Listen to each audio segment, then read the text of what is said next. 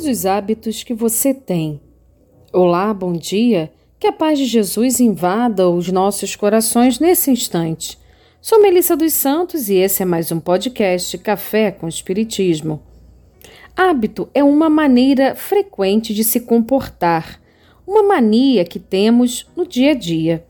E eles podem ser bons ou ruins. Os bons hábitos são fáceis de serem identificados. São todos aqueles que nos ajudam a preservar a saúde física, mental e espiritual. Mas e os infelizes? Será que conseguimos identificá-los? E mais ainda, será que conseguimos perceber esses hábitos infelizes em nós mesmos? André Luiz, no livro Sinal Verde, Psicografia de Chico Xavier, fez uma lista dessas manias que só fazem mal a nós mesmos e aos que estão ao nosso redor. E a lista do nosso benfeitor traz assim: abre aspas. Usar pornografia ou palavrões, ainda que estejam supostamente na moda. Pespegar tapinhas ou cutucões a quem se dirige a palavra comentar desfavoravelmente a situação de qualquer pessoa, estender boatos e entretecer conversações negativas. Fecha aspas. Aqui vamos fazer ligeira pausa. Em tempos de fake news, muito importante pensar duas, três, quatro vezes antes de compartilhar um vídeo ou um texto. Lembrando sempre de verificar a informação antes em fontes confiáveis e de refletir se aquele assunto realmente merece ser compartilhado.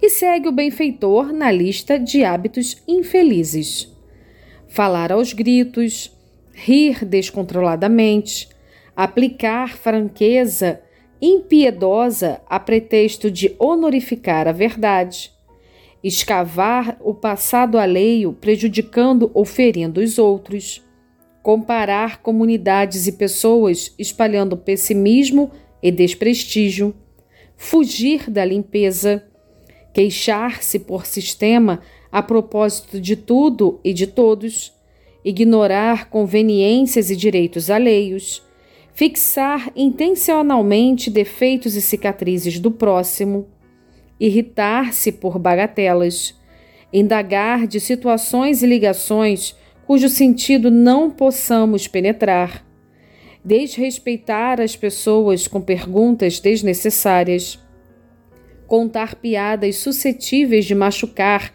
os sentimentos de quem ouve, zombar dos circunstantes ou chicotear os ausentes, analisar os problemas sexuais, seja de quem seja deitar conhecimentos fora de lugar e condição pelo prazer de exibir cultura e competência, desprestigiar compromissos e horários, viver sem método, agitar-se a todo instante, comprometendo o serviço alheio e dificultando a execução dos deveres próprios, contar vantagens sob a desculpa de ser melhor que os demais gastar mais do que se dispõe, guardar honrarias e privilégios. Fecha aspas.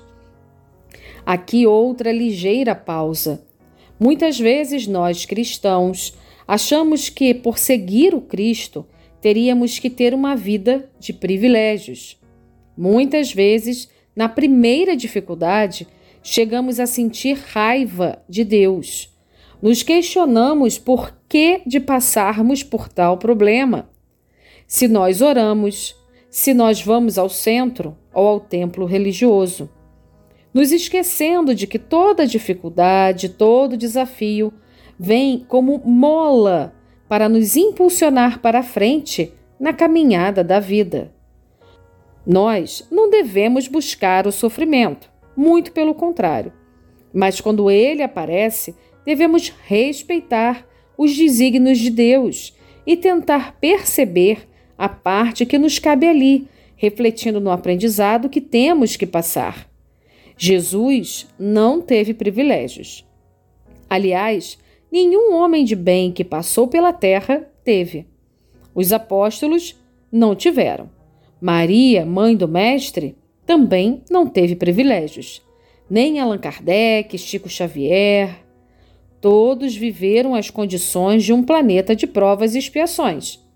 A diferença é que eles souberam aproveitar todos esses momentos, seguindo sempre em frente, caminhando mesmo diante da dificuldade, amando e encontrando no trabalho, no bem e na fé a fórmula do crescimento espiritual e da felicidade.